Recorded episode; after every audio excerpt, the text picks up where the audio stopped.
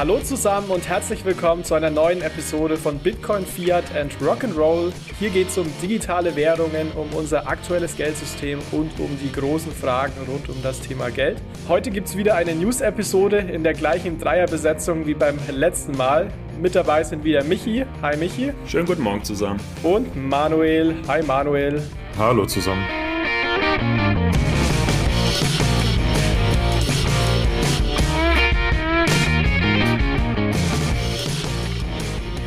Ja, wie gewohnt ist in den letzten Wochen wieder extrem viel passiert. Ich glaube, wir sagen es jedes Mal, ist aber auch wirklich jedes Mal eine Tatsache. Und vor allem die Unternehmen, die Corporates haben uns hier, denke ich, recht äh, auf Trab gehalten, Michi. Also würde ich sagen, starten wir doch gleich in den Blog äh, rein, dass du uns erklärst, ja, was haben denn Unternehmen rund um Krypto in den letzten Wochen angekündigt und gemacht? Genau das machen wir. Und wer hätte es gedacht, dass wir die Corporate News heute mal in Deutschland starten? Denn der Space wird ja schon eher von der USA dominiert.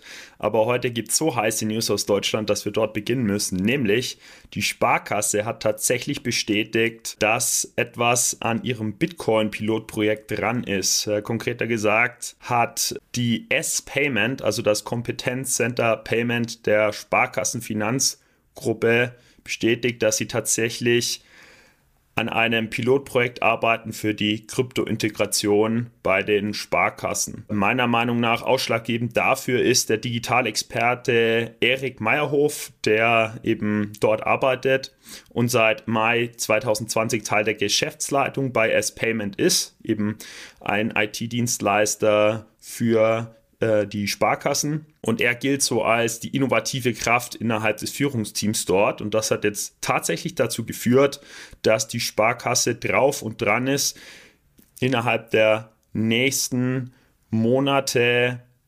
Bitcoin-Verwahrung zu ermöglichen. Ja, wann glaubt ihr, werden wir unseren ersten Bitcoin bei der Sparkasse kaufen? Und äh, wenn es angeboten ist, würdet ihr es tun oder bleibt ihr bei euren aktuellen Ansätzen, Bitcoin zu kaufen?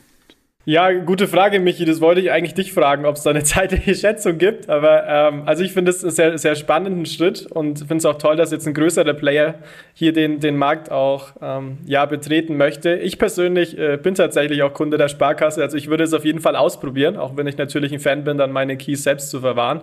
Aber ich finde es immer gut, einfach mal auszuprobieren, verschiedene Möglichkeiten, ähm, die hier auch in dem Space geboten werden. Also bin gespannt und hoffe, dass es dann auch möglichst zeitnah verfügbar ist. Hm. Was man, glaube ich, lesen konnte, ist, dass irgendwie das erste Halbjahr im Jahr 2022 äh, avisiert wird. Je nachdem, wie weit die sind, das weiß man wahrscheinlich jetzt nicht genau. Die schreiben ja über Prüfungen eines Piloten, äh, kann das natürlich noch ein bisschen dauern.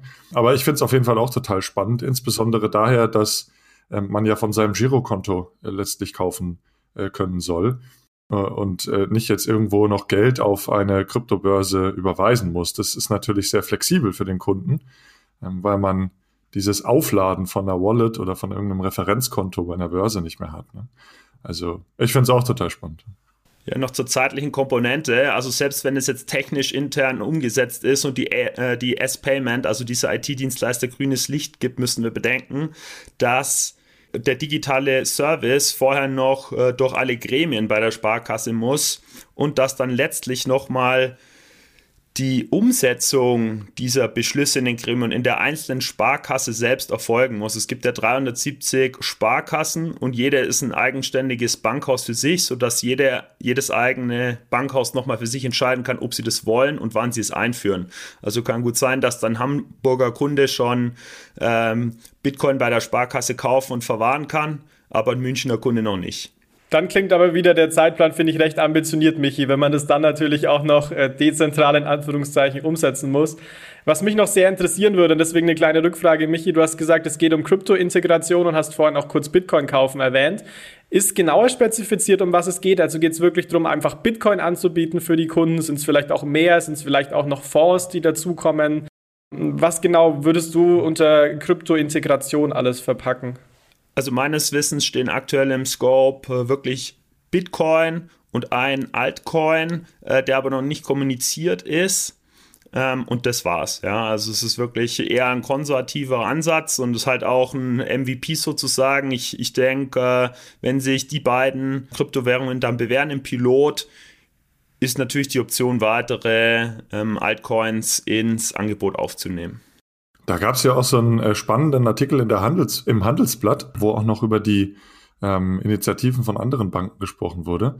Und was mir da auch total neu war, war zum Beispiel, dass auch der Geno-Sektor da wohl auch schon was in der Pipeline hat. Insbesondere die GLS-Bank, äh, die sich wohl auch irgendwie eine Tokenisierungsplattform äh, gerade aufbaut. Also ich war total überrascht, äh, dass hier zum Beispiel diese grüne GLS-Bank ja auch irgendwie im, im Crypto-Space aktiv wird oder im Tokenisierungsspace. Ist jetzt kein Kauf von Kryptowährungen, aber auch hier schaut man sich wohl äh, das ganze Thema Krypto und äh, Blockchain genauer an. Also ähm, das hat irgendwie einiges aufgewirbelt, schien mir so. Ich finde, die Sparkasse macht es klug, ja. Es ist ein schlanker Ansatz. Äh, erstmal Bitcoin. Bitcoin ist ja eh quasi der sichere Hafen im ganzen Crypto-Space, was halt also längste Historie, sicherstes Protokoll. Ja, also ich würde auch mit Bitcoin anfangen. Und sie, sie tun sich halt jetzt als innovatives Haus hervor, weil jetzt ähnliche Projekte sind jetzt so von der Commerzbank oder Deutschen Bank äh, mir zumindest nicht bekannt. Also kriegt sofort dazwischen, wenn ihr, wenn ihr mehr Informationen habt. Ja, und jetzt auf einmal seht ihr es, die Sparkasse hat den ersten Slot in unserer News-Episode bekommen und das ist natürlich ein riesen Signaleffekt. Aber wir müssen schon ehrlich bleiben, wir müssen abwarten, wann das überhaupt umgesetzt ist, ja, weil erstmal muss jede Bank dann für sich noch beschließen, dass sie es anbieten, dann müssen es die Kunden auch erstmal wollen. Aber marketingmäßig ist das schon mal mega hilfreich. Und ich glaube auch, die anderen Banken sind dann natürlich auch dran an den Themen. Ne? Da ist man natürlich sicher. Aber wichtig ist ja auch wieder der Unterschied. Äh, redet man intern drüber oder geht man damit nach außen? Ne? Und da gebe ich dir absolut recht, Michi. Da hat man wenig gehört. Und deswegen fand ich deine Einleitung auch extrem schön zu sagen, wir beginnen ja sonst immer mit hier, Goldman Sachs macht wieder das und Microsoft macht das. Und das ist, finde ich, schön, die Section zu beginnen mit, ähm, die Sparkasse macht jetzt das. Ja, und wir müssen halt auch äh, ehrlich sein. Ich meine, wir machen jetzt dann gleich den Sprung über den Atlantik und die US-Banken sind aggressiver und auch weiter. Also da gehen die digitalen Lösungen oder Services weit über Bitcoin-Kauf und Verwahrung hinaus. Also die führenden US-Banken oder Tier-One-Banken, wenn man so möchte, prüfen Bitcoin jetzt schon als Kreditsicherheit. Das ist was, was, was ich mir bei einer Sparkasse noch überhaupt nicht vorstellen kann. Ja. Dann lass uns doch gerne, Michi, direkt äh, auf die US-Banken gehen, oder? Genau, also es gibt, äh, wie gesagt, bei einer Handvoll US-Banken jetzt so Bestrebungen, äh, Bitcoin als Kreditsicherheit zu ermöglichen. Insbesondere Goldman Sachs äh, wird hier in der Öffentlichkeit genannt. Und ja, sie prüfen eben, ob und wie Bitcoin als Sicherheit zumindest mal für Barkredite an Institutionen akzeptiert werden kann. Also es geht hier um äh, Barkredite an Instis, nicht jetzt äh, um Retail-Kredite. Wichtig dabei ist, dass halt auch die teilnehmenden Banken sich nicht selber an Kryptowährungs-Spot-Märkten beteiligen, ähm, sondern halt wirklich Futures und synthetische Kryptoangebote äh, konzentrieren, um diese Barkredite zu vergeben. Und da ist der zeitliche Rahmen zumindest kommuniziert öffentlich, nämlich auch innerhalb von drei bis sechs Monaten sollte das realisiert werden. Auch so hier ist auch die Ambition, äh, erste Hälfte 2022. Und so wie ich die US-Banken äh, kenne, äh, sind die da ziemlich äh, umsetzungsfreudig. Und äh, ja, ich, ich äh, äh, glaube dann schon dran, dass die das innerhalb der nächsten sechs Monate schaffen. Ja, ich finde das einen sehr spannenden Move. Ähm, Michi, auch als ich das gehört habe, Thema Kreditsicherheit. Da wird am Ende natürlich auch die Frage sein, mit welcher Ratio das dann in dem, dem Sinne besichert ist. Ne? Also auch wie viel Cash du trotzdem hinterlegen, hinterlegen musst, weil ich kann mir irgendwie nicht vorstellen aus Bankensicht, dass wenn man dann 100 Millionen Kredit hat, da einfach Bitcoins im Wert von 100 Millionen hinterlegen kann, weil man natürlich auch Risiko hinsichtlich Wechselkurs und so weiter hat. Aber das sind natürlich dann Detailfragen. Der Schritt ist, denke ich, sehr, sehr zu begrüßen. Und ja, bin dann gespannt, wenn du sagst, äh, drei bis sechs Monate, das ist ja dann der ähnliche Zeithorizont wie die Sparkasse. bin ich mal gespannt, was dann als erstes da ist. Ja, und unter dieser Handvoll US-Banken ist natürlich auch die City. Die City ist sehr aktiv im Crypto-Space und äh, wer es noch nicht geglaubt hat, muss es jetzt glauben, denn die City rekrutiert einfach mal 100 neue Mitarbeiter wow. in äh, ihrem Bereich äh, digitale Vermögenswerte oder Digital Assets. Seit Juni diesen Jahres gibt es diese Abteilung und Punit äh, Shingvi, verzeiht mir, wenn ich ihn falsch ausgesprochen habe, er ist der neue Leiter dieser Abteilung und er rekrutiert jetzt richtig aggressiv. Also für alle da draußen, die so richtig Bock haben, ähm, in der, im Crypto-Space für eine Großbank, US-amerikanische Großbank zu arbeiten, jetzt ist eure Chance, bewerbt euch. Und das ist generell ein Trend, äh, also nicht nur die City sucht händeringend Krypto-Experten, sondern äh, es gibt LinkedIn-Daten, die wir dann gerne in die Shownotes aufnehmen dass in der ersten Jahreshälfte 2021 im Vergleich zum Vorjahreszeitraum 40 Prozent mehr Krypto-Experten eingestellt wurden bei den Großbanken. Ja, werdet ihr euch bewerben?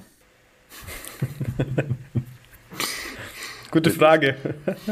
Ist, ist sicher spannend, weil die Citibank ja ähm, doch auch einige Initiativen draußen hat ne? und da recht aktiv äh, geworden ist in den letzten Monaten und Jahren, insbesondere rund um dieses Regulated Liability Network. Ähm, ich denke, da sprechen wir gleich auch noch mal kurz drüber. Eine Großbank, die ja in allen Bereichen sehr groß ist, also nicht nur im Zahlungsverkehr, sondern auch in der Verwahrung und auch an den Kapitalmärkten, ähm, die hat natürlich viele äh, Anknüpfungspunkte oder Andockpunkte für die neue Technologie. Muss man schon sagen, ist natürlich ein bisschen was anderes als die deutschen Sparkassen. Äh, da äh, gibt es viele, viele Anwendungsfälle sicher. Genau, und äh, sie rekrutieren nicht nur, sondern sie leisten auch Arbeit. Nämlich, das ist eine gute Grundvoraussetzung. Ja, genau. Also da, da wird auch schon geliefert. Nämlich gemeinsam mit SETL oder CETL äh, starten sie eine Multibank Sandbox. So was versteckt sich jetzt dahinter. Das Problem ist ja oft so im äh, ist oft Skalierbarkeit, äh, was eine wichtige Grundvoraussetzung bei der Einführung von Unternehmensblockchains durch Finanzinstitute ist. Also Unternehmensblockchains müssen dann äh, halt nicht nur sicher und robust sein, sondern auch skalieren können. Also die Transaktionen pro Sekunde müssen möglichst hoch sein. Und äh, dafür hat sich City eben Technologiepartner äh, SETL oder CETL herausgesucht, äh, mit denen sie an einer Global Banking Blockchain arbeiten, um zu beweisen, dass diese Skalierbarkeit mit der Blockchain realisierbar ist. In diesem Blockchain-Netzwerk geht es eben darum, dass Zentralbanken, Geschäftsbanken und E-Geld-Emittenten in wirklich einem einstufigen Netzwerk, also es braucht dann keine N-Layer hinter diesem Netzwerk äh, wie Lightning bei Bitcoin, also wirklich einstufiges Netzwerk, in dem die Skalierbarkeit ermöglicht wird. Ist für mich ein, ein, ein ziemlich spannendes Projekt. Ich finde aktuell so mit einer der spannendsten Corporate-Projekte, insbesondere daher, dass ähm, hier auch ein Konzept geschaffen wurde, wie man eben das Geschäftsbankengeld, also das Chiralgeld, irgendwie tokenisieren kann und dann auch als Zahlungsmittel nutzen kann. Ich verfolge das schon seit einigen Wochen. Ähm, das ist auch dieses Regulated Liability Network, was ich eben erwähnt habe. Und ich finde es äh, wahnsinnig spannend. Ich habe mir auch den Call angehört, ähm, wo die dieses White Paper und die ersten Tests vorgestellt haben, gemeinsam mit AWS. Äh, die nutzen da wohl irgendwie so eine Skalierungstechnologie, die AWS mit LinkedIn entwickelt hat. Und es ist ein ganz neues Konzept, wo ganz viele unterschiedliche technologische äh, äh, ja, Teile aufeinander gebaut werden, um dann auf diese eine Million Transaktionen pro Sekunde zu kommen. Also ich finde es total spannend, weil man dann darüber natürlich auch digitale Assets abwickeln möchte, um so ein Regulated Internet of Value zu schaffen. Mal gucken, was bei rumkommt. Ich glaube, so der, der Hardcore-Crypto-Space, äh, der wird das natürlich nicht feiern, dass hier dann irgendwie so Institutionen und so Incumbents äh, plötzlich eine neue Blockchain ähm, erstellen. Aber ja, für den ganzen regulierten Finanzsektor ist das, glaube ich, schon gar nicht so uninteressant. Und da vielleicht noch ein kurzer, äh, kurzer Hinweis. Äh, Manuel, du hattest ja auch im Rahmen der Digital Euro Association ein ähm, Event äh, organisiert gehabt mit dem äh, Tony McLaughlin von City, wo ihr auch genau über dieses Thema geredet habt. Das verlinken wir auch gerne in den Show Notes, falls ähm, ihr, liebe Hörer, auch interessiert seid an ein bisschen mehr Details zu dem Netzwerk. Genau. Ja, ich werde das Projekt auf jeden Fall weiter verfolgen. Ich finde es auch spannend, dass da Amazon Web Services als äh, Cloud-Anbieter beteiligt ist. Also hier wird auch noch Cloud Computing als Technologie mit reingebracht. Ja, und das scheint dann eine ziemlich effektive Integrationsarchitektur zu haben. Und äh, SETL behauptet hier einfach mal, dass sie eine Million Transaktionen pro Sekunde realisiert haben in ihrem Pilotprojekt. Ja, ich behalte es auf dem Schirm und bin gespannt, ob das dann auch den Anforderungen der Realität standhält. Ja. Genau, jetzt wollen wir aber heute nicht nur über Banken in Deutschland und äh, den USA sprechen, sondern auch über die eigentlichen äh, Krypto-Natives. Und äh, ja, da hat tatsächlich mal Crypto.com Namensrechte des Lakers-Stadions gekauft. Also ich habe mir gedacht, wie krass kannst du eigentlich im Marketing sein, wenn du einfach mal bei einer Volkssportart, nämlich Basketball in den Vereinigten Staaten, im Stadion deinen Namen gibst. Ja, das kann auch nicht, das wird auch nicht ganz günstig sein.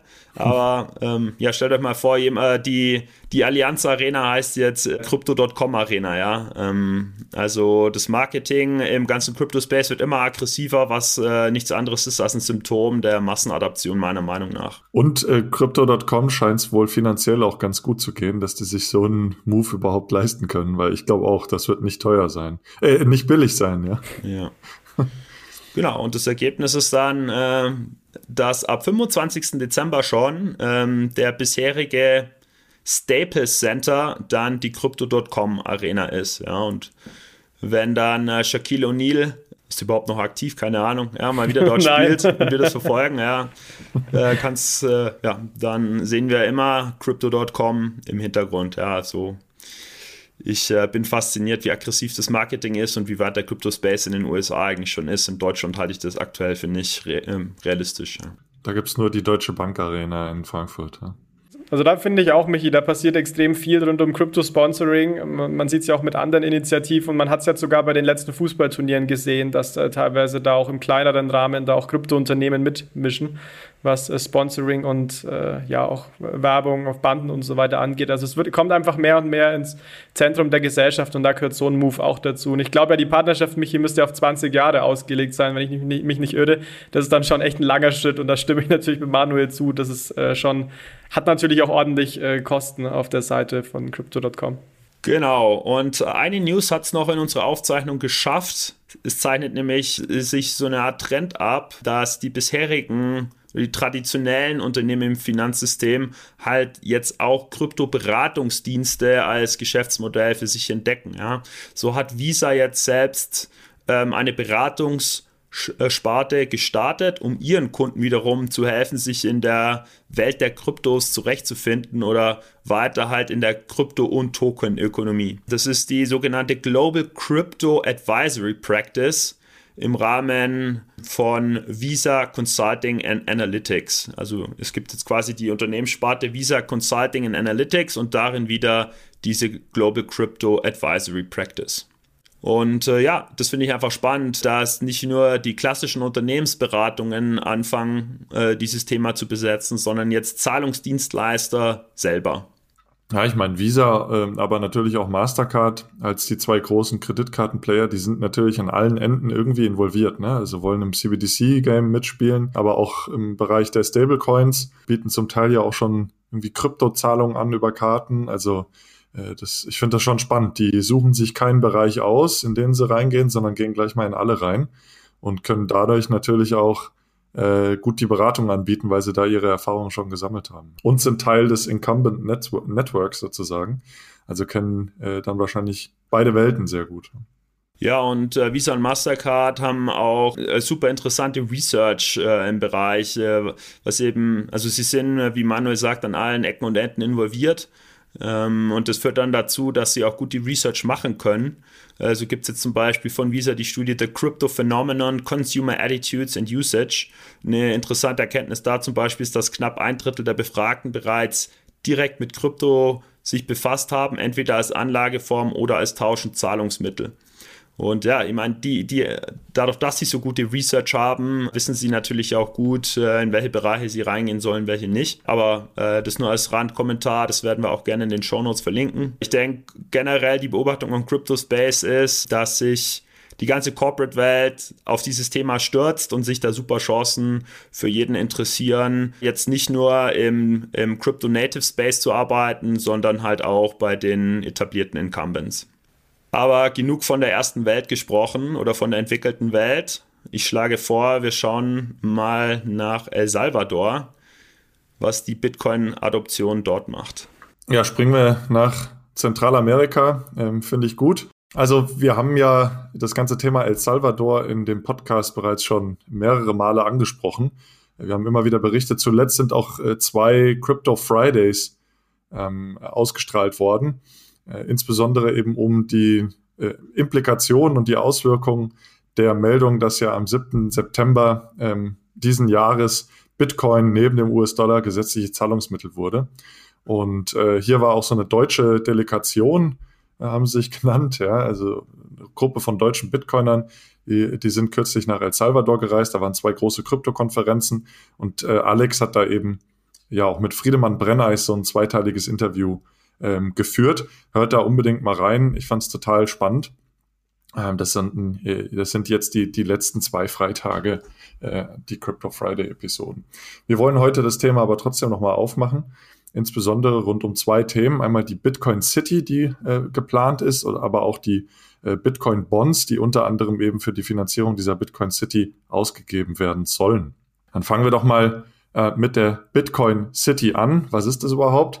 Und man erkennt schon, also der Präsident Bukele äh, ist also weiterhin irgendwie ein ziemlich großer Bitcoin-Fan. Äh, er will jetzt da wirklich eine kreisrunde Stadt bauen, die äh, ja die Form von einer Münze hat, am Fuße eines Vulkans. Ähm, und äh, die soll also auch äh, dazu halt total nachhaltig sein, soll äh, geothermische Energie des Vulkans nutzen, um den Strombedarf zu decken und natürlich aber auch um weiteres Bitcoin-Mining zu betreiben. Ähm, ganz interessant ist, dass da auch schon erste ähm, ja, Geothermie-Mining-Experimente durchgeführt wurden und auch die ersten Bitcoins schon gemeint wurden. Ähm, diese Bitcoin-Mining-Industrie, die soll jetzt also hochgefahren werden, eben insbesondere äh, durch den Geothermiestrom, der ja, äh, ja nachhaltig ist, ähm, weil die Wärme aus dem Erdboden durch den Vulkan äh, genutzt werden kann. Der Präsident Bukele hat aber keine äh, Termine oder keine Deadlines oder Milestones für den Bau oder die Fertigstellung der Stadt äh, mitgeteilt auf der Konferenz und hat äh, ungefähr die Kosten auf 300.000 Bitcoins geschätzt. Das fand ich eine ziemlich äh, spannende Angabe, weil es ja eigentlich nicht so ganz klar ist, was das denn überhaupt bedeutet, wie, wie teuer diese Bitcoin, wie teuer diese Stadt jetzt wirklich sein soll. Ja. Und ja, was, was macht diese Stadt sonst noch so aus? Sollen keine Steuern eigentlich erhoben werden, nur eine Mehrwertsteuer. Also keine Einkommensteuer, keine Grundsteuer oder auch keine Kapitalertragssteuer. Und es soll also so ein ja, Eldorado für die Kryptoökonomie werden. Ähm, und die Hälfte der erhobenen Mehrwertsteuer, die soll dann äh, für die Finanzierung für den Bau äh, ausgegeben werden, äh, für den Bau der Stadt. Ähm, aber auch ähm, die, natürlich die, die Dienstleistungen ähm, wie zum Beispiel die Müllabfuhr hat er da erwähnt. Und wie soll diese Stadt überhaupt finanziert werden? Eben über solche Bitcoin-Bonds, äh, über die wir jetzt äh, im nächsten Punkt auch sprechen wollen. Aber vielleicht erstmal zu dieser Stadt. Also was haltet ihr davon? Äh, habt ihr da auch schon drüber gelesen? Und was war so euer Eindruck darüber? Definitiv schon drüber gelesen.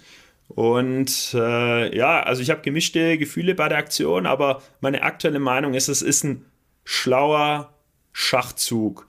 Denn wenn sich Bitcoin, wie von uns allen angenommen, als Anlageklasse durchsetzt und im Wert sich über die kommenden Dekaden wirklich vervielfacht, dann äh, ist diese Bitcoin City ja echt für die vielen Bitcoin-Milliardäre, die dann entstehen, halt wirklich the place to be. Also äh, es werden keine Steuern erhoben oder man kann sich dann vermutlich günstig äh, dort die Staatsbürgerschaft holen äh, und hat mit wenig oder keinen Kosten rechnen, dort Bitcoins nicht versteuern zu müssen. Und Bukele ist quasi der erste Staatschef, der diesen Trend antizipiert und auch schon darauf reagiert. Durch die Bitcoin City halt jetzt dem Land den Ruf gibt, als Bitcoin-Land Nummer eins zu sein und der sichere Hafen für alle Bitcoin-Millionäre und Milliardäre dieser Welt zu sein.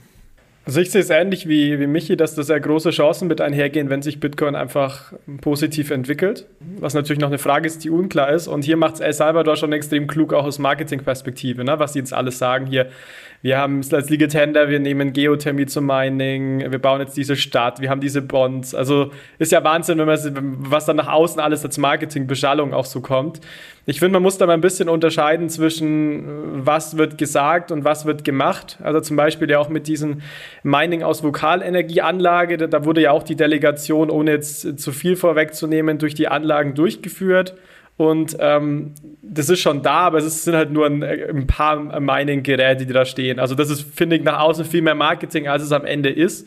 Und bei der Stadt, also wenn ich höre, also ich bin mir gar nicht sicher, ob das sein kann, 300.000 Bitcoins, das wäre ja ein Wert in die Milliarden US-Dollar. Wir sind ja in einem Land, was ja eigentlich recht, äh, ja schon jetzt nicht äh, im Geld schwimmt, wo ich mich dann schon auch frage, also da müssen die Bitcoin-Gewinne, die El Salvador hat, von den eigenen Bitcoins schon extrem groß sein, plus viel anderes Geld neben diesen 10% VAT-Tax, weil also aus Finanzperspektive sehe ich da irgendwie schon noch ein gewisses Loch, wenn man so möchte. Aber nichtsdestotrotz ein cooles Announcement, auch dass sie da so voranpreschen und ja, es wird sicherlich noch weitere spannende News auch aus El Salvador geben dazu. Ja, das Finanzierungsloch soll halt durch die Bitcoin-Bonds, äh, die ich auch gleich äh, vorstelle, äh, gestopft werden sozusagen oder gefüllt werden. Aber einen äh, Punkt würde ich auch gerne noch machen dazu, weil was mich so ein bisschen an dem ganzen Projekt äh, Bitcoin in El Salvador stört, ist, dass das irgendwie wie so eine Parallelwelt wirkt, die in El Salvador hochgezogen wird. Ja? Also El Salvador ist ja wirklich kein reiches Land. Ähm, ich glaube, ähm, auch in Mittelamerika eher ein armes Land. Ähm, und jetzt werden hier praktisch ja, für, für die Kryptowelt und die Kryptomillionäre oder möglicherweise Milliardäre irgendwie so ein Eldorado geschaffen ähm, äh, und eine Stadt gebaut und praktisch wie so eine Parallelwelt im eigenen ähm, Staat hochgezogen. Ich weiß nicht, ob das bei der Bevölkerung äh, alles so gut ankommt. Ja, ich meine, gut, Bukele muss möglicherweise nicht äh, ähm, äh, fürchten, dass er abgesetzt wird, weil er schon auch anscheinend ja recht autoritär dort herrscht müssen wir mal abwarten, was da, was da so passiert in den kommenden Monaten und Jahren, wie das ganze Thema überhaupt angenommen wird in der Bevölkerung. Ich denke, da hängt es extrem davon ab, Manuel, welche sozialen Probleme Bitcoin dann löst. Ne? Also ob man es wirklich schafft, was man jetzt möchte, die finanzielle Inklusion zu erhöhen, auch die Remittance-Gebühren zu verringern, weil ich glaube, dann mit der Zeit verstehen die Leute schon, wo der Nutzen steckt. Aber auch hier, wir haben es ja schon ein paar Mal diskutiert, gibt es Pro und Con und da denke ich, muss man erstmal ein paar Zahlen noch abwarten, die sich da die nächsten Monate und vielleicht sogar auch Jahre noch ergeben. Ja, äh, ich glaube, Umverteilung als solche wird schwierig, weil Bukele signalisiert ja, dass dann die Bitcoin-Millionäre die unantastbaren sind und man ihnen möglichst wenig wegnimmt, um sie zu locken. Ja, und wie soll es dann zu einer Umverteilung kommen, um für äh, gleich verteilteres äh, Vermögensverteilung äh, zu sorgen? Ich teile deine Kritik oder deine Sorgen, Manuel, ja, dass es halt so ein Elitenprojekt ist des äh, Bukele und äh, seinen äh, Top 100 Bitcoin-Owners äh, in, in äh, El Salvador hilft, aber ja. für die Bevölkerung sehe ich es momentan nicht. Warten wir mal ab. Also es bleibt auf jeden Fall ein spannendes Experiment da drüben, ja. Und äh, Teil dieses Experiments sind halt eben diese Bitcoin-Bonds, diese Bitcoin-Anleihen. Und dort wurde jetzt auch die erste schon äh, begeben wird als Vulkananleihe auch gehandelt. Sie wird so genannt. Und was ich da ganz spannend finde, macht natürlich auch Sinn, die Ausgabe und der Vertrieb, ähm, der läuft also auch komplett über das DLT-Ökosystem. Also es gibt eigentlich keine traditionellen Banken und traditionellen Broker, die da involviert sind. Also die werden in Kooperation mit Bitfinex ausgegeben äh, mit Blockstream und ähm, über das Liquid Network, äh, also ein Sidechain-Netzwerk vom, von der Bitcoin-Blockchain ausgegeben. Und äh, Bitfinex, also einer der größten Kryptobörsen, äh, würde als Bookrunner gewonnen. Ähm, die haben dann auch gleichzeitig sofort eine Lizenz in El Salvador dafür bekommen. Und ähm, ja, wie gesagt, eigentlich komplett außerhalb des, des bestehenden Finanzsektors werden jetzt also hier ähm, oder sollen eine Milliarde US-Dollar geraced werden. Also da hätte ich gleich eine, eine, kurze Frage, Manuel, und zwar so ein bisschen aus, ähm, aus finanzieller äh, Perspektive. Jetzt ist ja eigentlich eine Anleihe an sich eine Art äh, Schuldverschreibung, dass man da als Halter irgendwie eine Art Verbindlichkeit dann in dem Sinne ja auch, auch hat gegenüber einem Land, gegenüber den Unternehmen.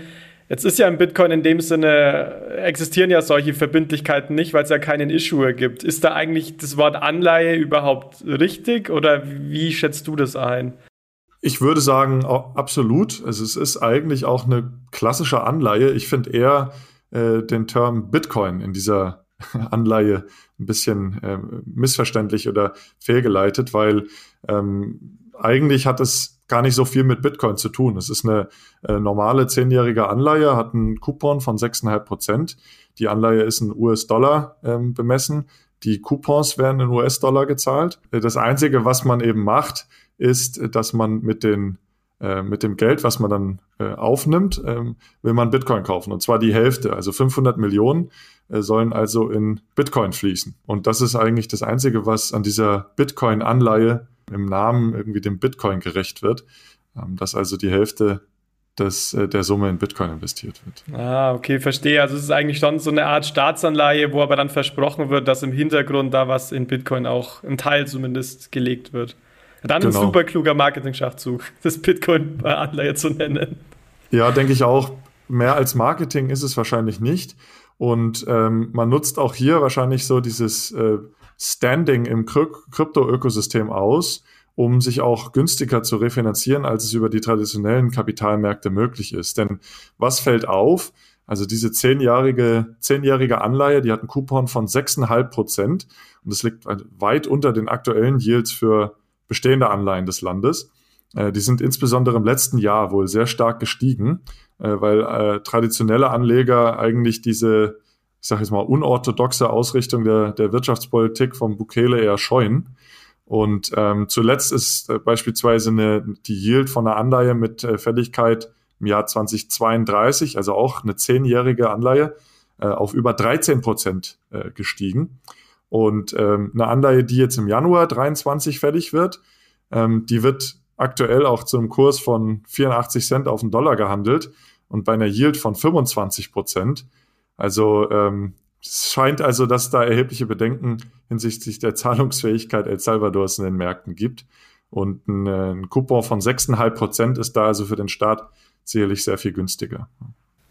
Ja. Also ich finde, man kann von diesem Finanzprodukt ähm, und von Bukele halten, was man will. Aber wir haben einen Bundeskanzler, der nach eigenen Angaben keine Aktien hält. Und wir haben eben hier Bukele, der ultra innovativ und bullish in den Crypto-Space reingeht. Ja, also man, man kann jetzt über Bukeles Methoden streiten. Aber generell finde ich es halt positiv, ja, wenn man äh, einen Staatenlenker hat, der sich so mit äh, den Krypto- und Token-Konzepten auskennt und da auch so bullish reingeht und sich auskennt. Ja, die Frage ist halt, ist es seriös? Ja, und ist es nur für eine Elite oder ist es wirklich vorteilhaft für das ganze Volk? Ja, aber ich würde auch nochmal die Frage aufstellen, warum man überhaupt in diese Anleihe investieren sollte. Ob es nicht besser wäre oder effizienter oder rationaler wäre, dann wirklich auch einfach in Bitcoin zu investieren. Weil die Hälfte der Mittel der Anleihe, also 500 Millionen, die soll dann in Bitcoin investiert werden. Die andere Hälfte wird für die, erstmal jetzt bei dieser Vulkananleihe, für die Infrastruktur und das Bitcoin-Mining verwendet. Ja. Und nach einer fünfjährigen Sperrfrist will El Salvador dann beginnen, Teile des Bitcoin-Investments zu verkaufen, äh, was dann irgendwie als zusätzlicher Coupon ausgeschüttet wird. Und äh, zugrunde liegend ist wohl eine Berechnung, dass in fünf Jahren der Bitcoin-Preis bei einer Million US-Dollar steht. Also wirklich sehr, sehr bullish. Ähm, und die zusätzliche Rendite auf dieses Bitcoin-Investment und der zusätzliche Coupon, der soll dann äh, oder der könnte dann also so die Lücke stopfen, wenn die Anleihe im Wert äh, äh, verliert. Ja? Und ähm, das ist äh, eigentlich ja dann sozusagen profitiert man vom, von der Preissteigerung von Bitcoin, aber dann kann ich ja auch gleich in Bitcoin investieren. Ja? Das, das habe ich zumindest auch äh, in, der, in der Presse so gelesen, äh, dass das nicht so ganz klar ist, warum man überhaupt diese Bitcoin-Anleihe äh, zeichnen sollte. Außer dass man dieses Projekt halt äh, unterstützt. Also ganz äh, spannend, was da alles passiert. Ich glaube, wir bleiben da weiter dran und werden euch auch weiter berichten. Aber äh, dann, dann gehen wir mal weiter in den äh, nächsten Bereich. Genau, Manuel, dann gehen wir Richtung Regulatorik. Und da ist ja auch wieder viel passiert in verschiedensten Ländern, sei es in Indien als auch in Europa. Deswegen äh, schlau uns doch da gerne auch ein bisschen über die aktuellen Entwicklungen auf. Gerne. Also, was habe ich mitgebracht? Einmal ähm, die, die aktuelle Entwicklung in Indien, dann aber auch in Europa, da hat sich auch was getan. Und äh, dann nochmal ein kleiner Fokus auf die EZB, die sich auch neu positioniert hat. Und ähm, ja, was hat man äh, gelesen über Indien? Äh, da gab es einige Meldungen in der letzten Wochen. Und äh, was man aber festhalten muss, bis dato ähm, gibt es noch keine öffentlichen äh, Meldungen von der Regierung. Um was geht es überhaupt? Man konnte lesen, dass also ein Gesetz ähm, äh, verabschiedet werden soll, das Kryptowährung angeblich verbietet. Ja? Also das äh, hat man ja schon von mehreren Ländern immer wieder gehört. Und dann kam aber doch immer wieder äh, die Kritik auf oder die, die ähm, Fragestellung auf, ob das denn wirklich überhaupt so passieren wird. Äh, bislang gibt es, wie gesagt, keinen öffentlichen Gesetzentwurf äh, und insofern nur Leaks oder Vermutungen oder Gerüchte. Um was, was geht's denn jetzt konkret? Also kürzlich ist ein Artikel von der New Delhi Public Television äh, Seite veröffentlicht worden. Und ähm, ich denke mal, ja, die sind möglicherweise am nächsten dran und äh, da kann man sich vielleicht am besten dran orientieren. Und ähm, anscheinend soll der Gesetzentwurf Kryptowährung als Vermögenswert zulassen, äh, aber die Verwendung als Währung oder Zahlungsmittel verbieten. Ja? Ähm, des, der Gesetzentwurf sieht zudem also einen klaren, also die Schaffung von einem klaren rechtlichen und regulatorischen Rahmen vor für die Distributed Ledger Technologie und soll äh, insbesondere auch die Voraussetzung für die Schaffung einer indischen CBDC legen, als Gegenantwort oder Gegenentwurf auf die privaten Kryptowährungen. Man will zudem die Risiken für die Finanzstabilität minimieren, indem man praktisch die, die, den formellen äh, Finanzsektor vor äh, den, von de, vor den äh, Kryptowährungen abschirmt ja, und Krypto-Investments abschirmt, dass hier also kein Wertverlust äh, in den traditionellen Finanzsektor ähm, ja, überschwappen könnte. Und ähm, was äh, ganz spannend ist, und das scheint sich jetzt doch auch zu manifestieren, das habe ich an mehreren Quellen gelesen, dass also der Gesetzesentwurf doch recht hohe Strafen für die Verstöße äh, von äh, ja, natürlichen juristischen Personen vorsieht. Also Freiheitsstrafen bis zu anderthalb Jahren oder Geldstrafen von 50 Millionen Rupien, wenn man eben im, ja, im Handel, äh, im, im Mining oder ähm, im ja, Vertrieb von, von Kryptolösungen letztlich aktiv ist. Und ähm, ja, die, die, die Zentralbank soll die Kryptowährung weiter beobachten und regulieren und Kryptoassets sollen von der Marktaufsichtsbehörde reguliert werden. Ähm, das kommt jetzt meines Erachtens keinem Verbot von privaten Kryptowährungen gleich, aber ähm, ich glaube, man muss einfach abwarten, was dieser Gesetzesentwurf dann letztlich vorsieht. Ähm, und bis dato sind es vor allem Spekulationen. Da war es ja dann auch wieder so ein bisschen eine zweifelhafte Berichterstattung, ne? weil man hat so viel in den, in den Medien gelesen, äh, Kryptoverbot in Indien, so als würde das morgen schon passieren und wäre das alles öffentlich ähm, bestätigt. Also deswegen, ja, bin ich da auch immer sehr vorsichtig, wenn das jetzt nur Gerüchte sind und auch auf einem Artikel basiert. Also deswegen finde ich das ehrlich gesagt schade, dass dann wieder so darüber berichtet wurde. Das war ja in China in der Vergangenheit auch schon ein paar Mal so, weil das einfach ein völlig falsches Bild liefert, nämlich dass Bitcoin gefühlt in einigen Ländern verboten ist und äh, kriminell in Anführungszeichen ist. Bisschen schade. Genau, dann springen wir rüber nach Europa. Ähm, was haben wir da gesehen? Also ist, der Europäische Rat hat nun das Mandat bekommen, mit dem Europäischen Parlament ein Gesetz zu äh, debattieren und dann letztlich natürlich auch zu verabschieden, äh, das vorsieht, äh, die bereits bestehende Travel Rule auch für Kryptowährungen anzuwenden. Um was geht es da überhaupt? Es gibt ja das internationale ähm, übergeordnete Gremium oder die Institution FEDF, die immer wieder Empfehlungen abgibt zur Regulierung, insbesondere zur Geldwäscheregulierung. Und äh, die hat ja schon vor einiger Zeit also Regulierung von Kryptowährungen äh, und insbesondere der Virtual Asset Service Providers äh, letztlich empfohlen. In Deutschland ist die schon in geltendes Recht überführt worden, diese Empfehlung. Das ist die sogenannte Kryptowerte-Transferverordnung. Wir haben ja darüber auch schon mal berichtet. Aber auf europäischer Ebene gibt es eine solche äh, einen solchen regulatorischen Rahmen bisher noch nicht. Und da soll sich jetzt eben auch äh, etwas tun, äh, um dann diese VASPs, diese Virtual Asset Service Provider, eben äh, stärker regulieren zu können. Insbesondere äh, geht es darum, dass ähm, also die Wallets KYC'd werden und auch Anti-Money Laundering ähm, äh, ja, gesetzlich geregelt wird. Ähm, und äh, ja, ist natürlich schwierig dann für unhosted Wallet-Nutzer, die von ähm, Institutionen, die äh, als äh, regulierter VASP gelten, ähm, dass die, die Kryptos auf ihre unhosted Wallets transferieren müssen.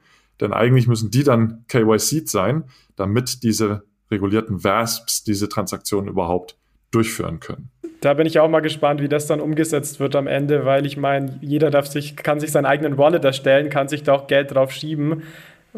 Also äh, finde ich irgendwie ein ja, verständlicher Gedanke von Seiten der Regulatorik, aber widerstrebt natürlich dem, was die, ähm, was die Blockchain, was Wallets in dem Sinne eigentlich sind. Ne? Also da bin ich gespannt, wie man damit unhosted Wallets wirklich umgeht. Letztendlich. Regulatorik ist ja eh so ein Dauerthema. Und äh, zwei Beobachtungen von meiner Seite. A, ich meine, die werden jetzt Anforderungen formuliert, aber die müssen halt auch umsetzbar sein. Also wie es Jonas gerade gesagt hat, bringt ja nichts, äh, wenn du jetzt beliebig harte Anforderungen an äh, VASPs formulierst, ähm, die technisch gar nicht umsetzbar sind oder so streng sind, ja, dass es dann zum kommerziellen Tod dieser VASPs führt.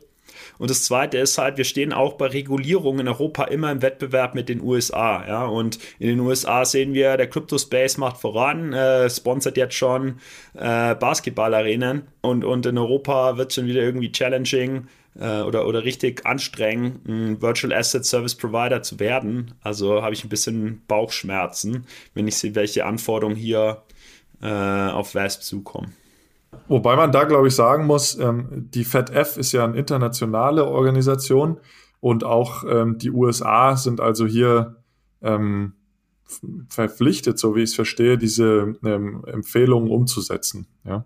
Also das wird dann wirklich eine globale Regulierung sein und auch dort sollten dann die, die gleichen Regeln sozusagen gelten. Aber das ist ja total zu begrüßen, dass wir so ein globales Level Playing Field haben. Wenn für alle die Regeln gleich sind, dann ist es, kommt es der idealen Welt ziemlich nahe.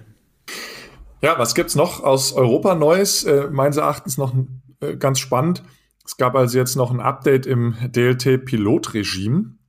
Ähm, das Europäische Parlament hat sich hier mit dem Europäischen Rat auch äh, geeinigt, ähm, dass ähm, ja hier diese äh, Pilotregime, diese Sandbox, dieses Pilotregime umgesetzt werden soll. Bis zum offiziellen Startschuss sind allerdings noch ein paar Hürden zu nehmen. Äh, da muss noch viel im Parlament abgestimmt und dann letztlich auch das Gesetz verabschiedet werden oder die Genehmigung verabschiedet werden. Ähm, die erwartet man so im März 22, also noch ein gutes Vierteljahr. Ähm, und dann soll die neun Monate später dann in Kraft treten. Also ich denke mal, Anfang 2023 kann dann dieses DLT-Pilotregime auch starten. Was ist denn das überhaupt?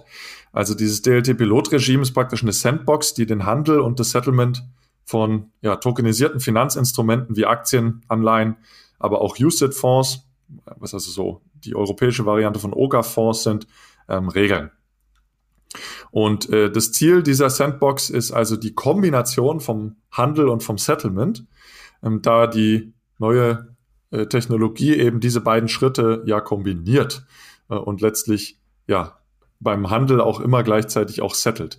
Äh, die bestehenden Rechtsvorschriften, die verlangen allerdings eine Trennung von den Handelsplätzen und den äh, Nachhandelsgeschäften, insbesondere äh, dem Settlement. Insofern wird ein Framework geschaffen, ein Sandboxing, äh, dass also die Technologie äh, genutzt werden kann, ohne die bestehende Regulatorik äh, zu verletzen. Zudem ähm, soll auch die Partizipation von Retail-Investoren an den Aktienmärkten oder an den Asset-Märkten äh, getestet werden, weil das ist aktuell auch nicht möglich. Also aktuell können nur Institutioneller direkt äh, äh, an den Märkten handeln und die Kleinanleger müssen über Broker gehen. Ähm, und äh, das Pilotregime ermöglicht also auch genau das, äh, dass also jeder letztlich an den DLT-Plattformen teilnehmen kann. Ein großer Unterschied zu den bestehenden Kryptobörsen ist aber der Verbraucherschutz, weil die Plattformanbieter letztlich ähm, ja, für die Hacker- und Cyberangriffe verantwortlich sein sollen. Das steht also ganz stark im Kontrast zu den bestehenden Kryptobörsen, wo der Nutzer eigentlich der Leidtragende dann ist, wenn sowas passiert. Das Pilotprogramm soll zudem auch ja, unterschiedliche Formen des Settlements zulassen. Das fand ich auch ganz spannend. Also nicht nur Settlement in Zentralbankgeld, wie es heutzutage der Fall ist, sondern auch ja, so Settlement-Token ähm, einsetzen können. Zum Beispiel tokenisiertes Geschäftsbankengeld, aber auch E-Geld-Token. Und ähm, genau, eine letzte News dazu war noch, dass ähm, das nicht mehr fünf Jahre laufen soll, sondern nur noch drei Jahre. Und äh, dass dann diese diese drei Jahres-Testzyklen aber auch immer wieder verlängert werden können. Äh, die ESMA muss dann also so einen Bericht vorlegen und ähm, dann kann diese drei Jahre Testperiode immer wieder verlängert werden und möglicherweise sogar langfristig etabliert werden. Ja, also ich finde es super spannend, ähm, Manuel, danke, dass du es auch mitgebracht hast, weil ähm, da wirklich sehr viele Vorteile der Blockchain es natürlich dann gibt, wenn man auch die, die Dienstleistung, die Übertrag des Assets und das Settlement zusammen hat. Und das finde ich toll, dass eine, meiner Meinung nach einer der größten Use Cases der Blockchain hier jetzt auch auf europäischer Ebene dementsprechend in einem Pilotprojekt oder Pilotprogramm getestet wird. Und da muss dir doch Michi eigentlich als Practitioner das Herz aufgehen, wenn du sowas aus Europa hörst, oder? Definitiv. Das wäre ein absolutes Traumprojekt ja, bin da gespannt, was da passiert. Ähm, da werden wir also auch in den nächsten äh, Monaten doch noch einiges sehen. Ja. Super, Manuel. Dann danke für die Ausflüge in die Welt der Regulatorik. Auch hier wirklich extrem viel passiert. Und wir würden jetzt die Gelegenheit nutzen, noch mal ein bisschen einen kleinen Aus, äh, ja, kleinen Ritt, wenn man so möchte, und Ausflug in die Welt der NFTs und auch rund um DeFi zu werfen. Denn auch hier ähm, ja, natürlich ein sehr innovativer Bereich und ich möchte mich vor allem kurz um ein paar NFT-News kümmern. Und zwar eine News, die ich sehr interessant fand, war, dass es, ähm, ich weiß nicht, ob euch das Art Power 100 sagt, ähm, das ist praktisch so eine Art, ähm, ja, eine Art Forbes-Liste der Kunstinfluencer. Also da ist gelistet, wer ist am wichtigsten in der Kunstszene, ne? wer hat die meiste Macht und so weiter. Und ich hatte natürlich, ich bin nicht der Kunstliebhaber, muss ich dazu sagen, davon noch nie gehört. Aber ähm, der Spiegel hatte darüber berichtet und ich fand es extrem spannend. Das sind natürlich normal irgendwie Galeristen, wichtige Künstler ähm, aufgeführt. Und hier war jetzt auf Platz 1 tatsächlich der ERC 721 gelistet. Also das heißt, ähm, ganz nett als Non-Human Entity, also wo normal Menschen und Künstler sind, war jetzt hier ein Token. Und ja, warum? Natürlich, weil der ERC 721 ist ja ein Token-Standard auf der Ethereum-Blockchain, über den ein Großteil der NFTs auch geissued, also ausgegeben werden. Und das zeigt halt nur, dass NFTs spätestens jetzt in der Kunstwelt angekommen sind, weil im Endeffekt ja dieser Token dann gar nicht mehr wegzudenken ist.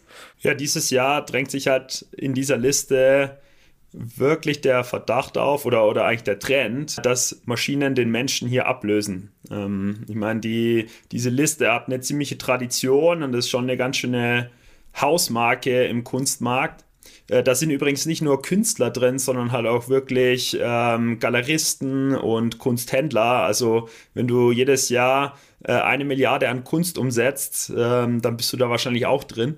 Aber eben, äh, dieses Jahr hat es wirklich eine Non-Human Entity oder der ERC-Standard hier geschafft, auf Platz 1 zu kommen. Und das ist halt wirklich von äh, 0 auf 100 in, äh, in sofort. Ja, also äh, es hätte ja auch sein können, dass der ERC-Standard jetzt so Platz 99 wird oder Platz 80, aber er hat gleich mal Platz 1 gemacht in einem traditionsreichen Ranking. Also ja. Und der Kunst, Kunstmarkt ist ja eher konservativ ausgerichtet, denke ich mal. Also deswegen umso beeindruckender. Und wir haben ja dieses Jahr auch schon gesehen, dass es ja dieses Gemälde Every Days ähm, von People, The First 5000 Days als NFT für knapp 70 Millionen ähm, Dollar verkauft wurde. Also eins der teuersten Gemälde überhaupt jemals verkauft. Also deswegen hier würde ich sagen, wenn man fragt, was sind Use Cases von NFTs, dann ist Kunst auf jeden Fall nicht mehr wegzudenken. Ähm, was man aber auch sieht, und das sind die zweite News, auf die ich eingehen möchte, ist das Thema Collectibles. Also man nutzt ja NFTs immer mehr, um so Art Sammlerwerke auszugeben. Und hier gab es jetzt ein sehr spannendes, ähm, ja, beziehungsweise Announcement war aber eigentlich sogar mehr, also wirklich ein NFT von ähm, Pepsi. Die haben nämlich sogenannte ähm, Mic Drops veröffentlicht. Das sind 1893 ja, Collectibles oder Sammlerwerke. Das 19, äh, 1893 ist das Geburtsjahr von Pepsi, also deswegen die Zahl. Und das sind praktisch Mikrofone mit so vermenschlichen, vermenschlichten Eigenschaften. Also zum Beispiel hat er mal so ein Schnauzbart und so weiter. Also einfach halt eine, eine typische Art von Collectible, natürlich von Pepsi dementsprechend lizenziert, weil sie es offiziell ausgeben.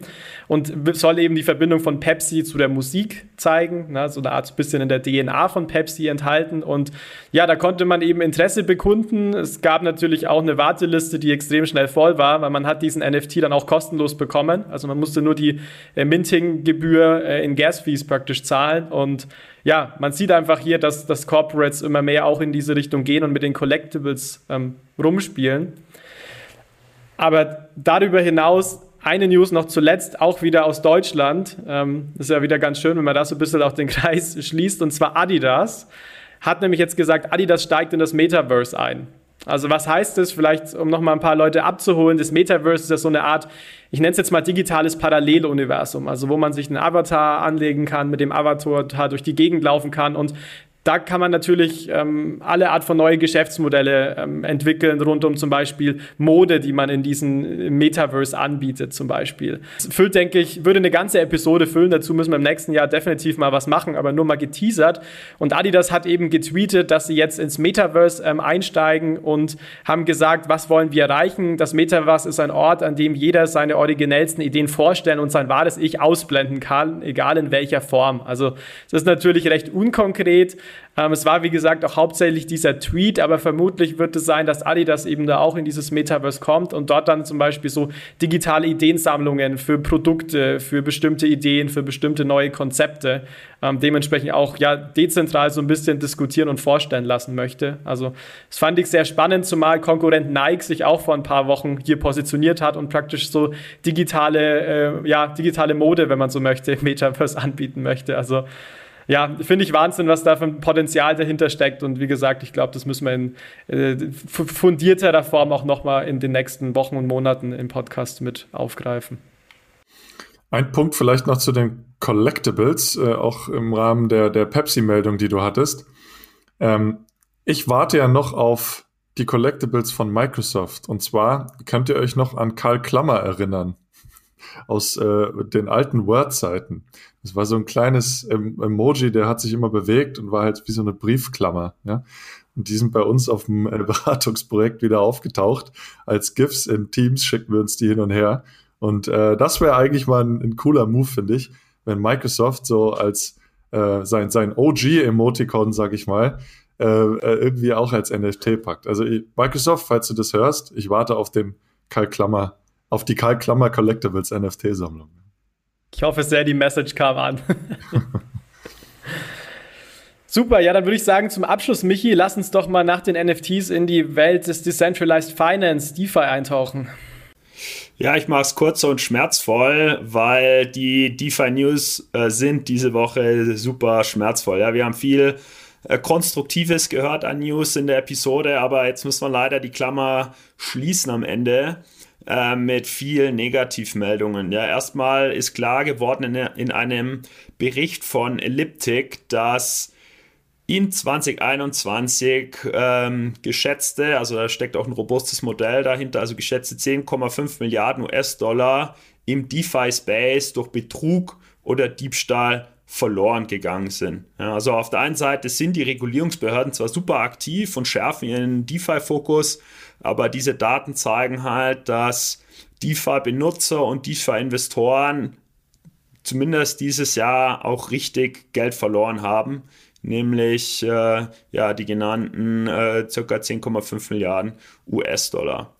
Ja, und um es konkret zu machen, wo insbesondere gingen diese Gelder verloren? Ja, da war natürlich der äh, Poly-Network-Hack, äh, wo das Geld zum Glück wieder zurückgekommen ist, aber jetzt auch äh, im laufenden Monat gab es halt zwei Hacks, äh, die so groß sind, dass sie es äh, in diese Episode schaffen. Nämlich einmal der sogenannte Batcher DAO Hack, äh, das war ein Frontend-Angriff, bei dem es den Angreifern gelungen ist, die Kontrolle über die Hauptwebseite zu übernehmen. Das heißt, jedes Mal, wenn ein Nutzer über die Hauptwebseite im User-Interface eine Transaktion ausgelöst hat, wurde ein, Proto äh, wurde ein Skript zwischengeschaltet, das die Transaktion umgeleitet hat, was dazu geführt hat, dass äh, 120 Millionen US-Dollar verloren gegangen sind. Davon wurde nichts zurückgegeben, also das ist tatsächlich verloren. Und äh, ein Hauptbetroffener zum Beispiel ist das Celsius-Netzwerk, das rund 50 Millionen US-Dollar verloren hat. Und das zweite, ganz der zweite Hack, äh, große Hack im DeFi-Space diesen Monat ist ähm, Bitmart. Bitmart verliert 100 Millionen US-Dollar. Ähm, ja, also es ist eine Kryptobörse und da äh, gab es auch Schwachstellen in äh, Smart Contracts. Ja, aber es würde jetzt zu weit gehen, auf die technischen Details dieser Hacks einzugehen. Äh, sicherlich werden wir, ähm, aber wir werden uns dem Thema dann ähm, am nächsten Freitag äh, in der Five minute friday episode widmen, um äh, insbesondere auf den Badger DAO-Hack, aber auch auf den Bitmart-Hack mal fokussiert einzugehen. Und ja, also ich denke mir dann immer nur, Gott sei Dank beobachte ich im DeFi-Space oder probiere halt manchmal mit äh, niedrigen dreistelligen Beträgen aus. Aber Bitcoin ist äh, gefühlt für mich der sichere Hafen und im DeFi-Space ja, äh, bin ich ziemlich zittrig unterwegs, weil diese Honeypots halt die Hacker nur so anlocken. Ja, ich denke, das Potenzial in DeFi ist natürlich extrem groß. Also allein diese ganzen Finanzanwendungen dezentral abzubilden, effizient. Also das finde ich schon extrem gute Ideen auch, die man hat. Aber man sieht eben auch, Micky, an den News, die du hier schilderst, dass es natürlich noch Probleme gibt. Und ähm, das hat auch, also entweder ist natürlich das Frontend, das fand ich natürlich auch verrückt, dass man im Endeffekt da die Homepage gekapert hat. Aber halt auch, dass man teilweise gibt es ja auch im DeFi-System, dass du dann im DeFi-Ökosystem, dass du Smart Contracts einfach hast, die irgendwie äh, fehlspezifiziert sind oder wo es einfach irgendwelche Errors gibt, die man dann als Hacker ausnutzen kann. Also ich glaube, das Potenzial ist auf jeden Fall extrem hoch in DeFi, aber man sieht eben auch an den News, ich würde jetzt auch, Michi, wie du es gesagt hast, nicht einen Großteil meines Geldes ähm, nehmen und da eben in den Markt reinpumpen. Wir sind hier halt noch recht am Anfang, aber es ist, denke ich, auch wichtig, neben dem Potenzial halt auch über solche Themen, denke ich, zu berichten. Gut, dann würde ich sagen, dann äh, machen wir doch langsam einen Haken, Haken drum. Lass uns nochmal über die Fundstücke sprechen, wie gewohnt. Und da vielleicht gerne an dich als erstes, Manuel. Ähm, was hast du uns denn als Fundstück von dir mitgebracht? Ja, ich äh, schließe meinen Teil der, der Episode auch nochmal mit dem Sparkassenfinanzsektor, ähm, weil was ich total beeindruckend fand, die DECA, also die sozusagen Investmentbank der, der Sparkassen, ähm, äh, des Sparkassenfinanzsektors, die sind also sehr aktiv im Bereich Kryptowertpapiere und die hatten jetzt in äh, den vergangenen Wochen äh, doch recht große Meldungen. Und zwar haben die eine äh, Plattform äh, ähm, ja, erstellt, die sogenannte Swiat-Plattform oder Swiat. Äh, die fungiert praktisch als Register, was auf einer DLT läuft und Eigentumsrechte an allen möglichen Arten von Assets regelt. Unter anderem ja, Kryptowertpapiere, aber auch traditionelle Wertpapiere, Kryptoassets. Also es muss gar nicht Krypto sein und regelt praktisch unter dem Zentralverwahrer äh, die Eigentumsrechte. Und äh, hier wurden also zwei grüne Anleihen äh, von äh, einem Unternehmen Vasakronan ausgegeben, die dann von der DECA gekauft wurden. Und der Registereintrag wurde über Swiat abgewickelt. Aber äh, DECA hat auch ähm, zwei Kryptowertpapiere ausgegeben, also nach dem elektronischen Wertpapiergesetz ähm, und führt da auch über Swiat die Kryptowertpapierregisterführung äh, ab. Und äh, die Kunden waren hier das Bankhaus Metzler und Bankhaus von der Heid, also auch zwei recht progressive Banken in Deutschland. Und darüber hinaus hat die DECA auch noch über, bei einer Transaktion über die D7-Plattform von der deutschen Börse beziehungsweise von Clearstream äh, teilgenommen. Also wahnsinnig aktiv, diese Bank. Äh, bin da total äh, überrascht, wie progressiv sich hier die Sparkassenfinanzgruppe aufstellt. Danke dir, Manuel. Michi, was hast du uns dann mitgebracht? Ja, mein Fundstück schließt an äh, den DeFi-Blog der heutigen News-Episode an.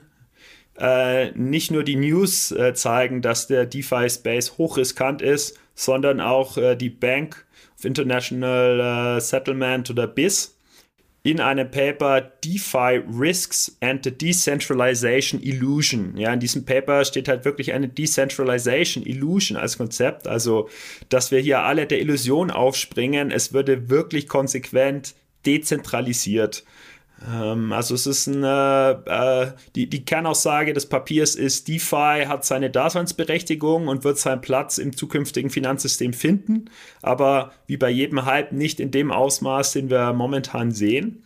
Ähm, und insbesondere wird halt auf ähm, diese De Dezentralisierungsillusion eingegangen. Kernthese ist hier, dass es, dass die unausweichliche Notwendigkeit besteht, äh, zumindest in in einer gewissen Form eine zentralisierte Steuerung oder Governance zu haben und dass eben ähm, die äh, Blockchain-Konsensmechanismen, ähm, insbesondere natürlich Proof of Stake, dazu führen, Macht zu konzentrieren, was auch wieder zu Zentralisierung führt.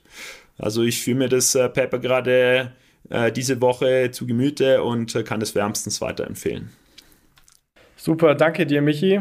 Und ich habe auch ein ja, Schriftstück mitgebracht, kein Paper, sondern ein Buch. Und zwar ein Buch zu Central Bank Digital Currencies, Considerations, Projects and Outlook vom äh, Center for Economic Policy Research, oder CEPR ist meiner Meinung nach auch das erste wirkliche Buch, was sich dem Thema CBDC widmet. Also sind 172 Seiten, also da ist wirklich extrem viel drin. Und warum kann ich das Buch empfehlen? Im Endeffekt, weil aus zwei Gründen. Grund eins, weil extreme, extrem wichtige und anerkannte CBDC-Experten da im Endeffekt, äh, ja, wenn man so will, Kapitel geschrieben haben. Also zum Beispiel Markus Brunnermeier aus Princeton ähm, oder auch zum Beispiel von der EZB Ulrich Binzer, Raphael Auer von der BITS und so weiter. Also das ist wirklich so ein bisschen das Who is Who CBDC Spaces. Und man muss aber auch sagen, nämlich der zweite Punkt, warum ich das empfehlen kann, ist, weil auch sehr, sehr viele verschiedene Aspekte ähm, diskutiert werden. Also wenn es um Datenschutz geht, um den Finanzsektor, ähm, auch um rechtliche Fragestellungen, auch um verschiedene Projekte. Das ist der zweite Teil des Buchs. Also ich denke, es gibt eine sehr, sehr gute, auch komprimierte Darstellung, was denn alles rund um das CBDC-Thema ähm, wichtig ist und verlinken wir natürlich wie alle anderen Fundstücke auch in den Show Notes. Gut, würde ich sagen, machen wir langsam einen Punkt drunter, oder? Genau, wir haben äh, heute eine richtige Weltreise gemacht, haben tatsächlich bei den Sparkassen in Deutschland angefangen, sind in die USA gegangen, zu den äh, äh, sehr progressiven Geschäftsbanken dort, waren dann in der Regulierung äh, in Indien und Europa und dann ist es nochmal global geworden bei DeFi und NFTs. Und äh, ja, ich glaube, man kann festhalten, dass die ganze Welt aktiv ist, sei es äh, bei Corporates, sei es bei Regulierern, sei es in der Politik und äh, Individuen weltweit äh, sowieso, äh, um hier Renditen rauszuholen. Und ja, ähm, beim Renditen generieren wünschen wir auch euch jetzt viel Erfolg und wünschen einen angenehmen Sonntag. Bis Danke zum nächsten Mal. Macht's gut. Tschüss. Ciao zusammen.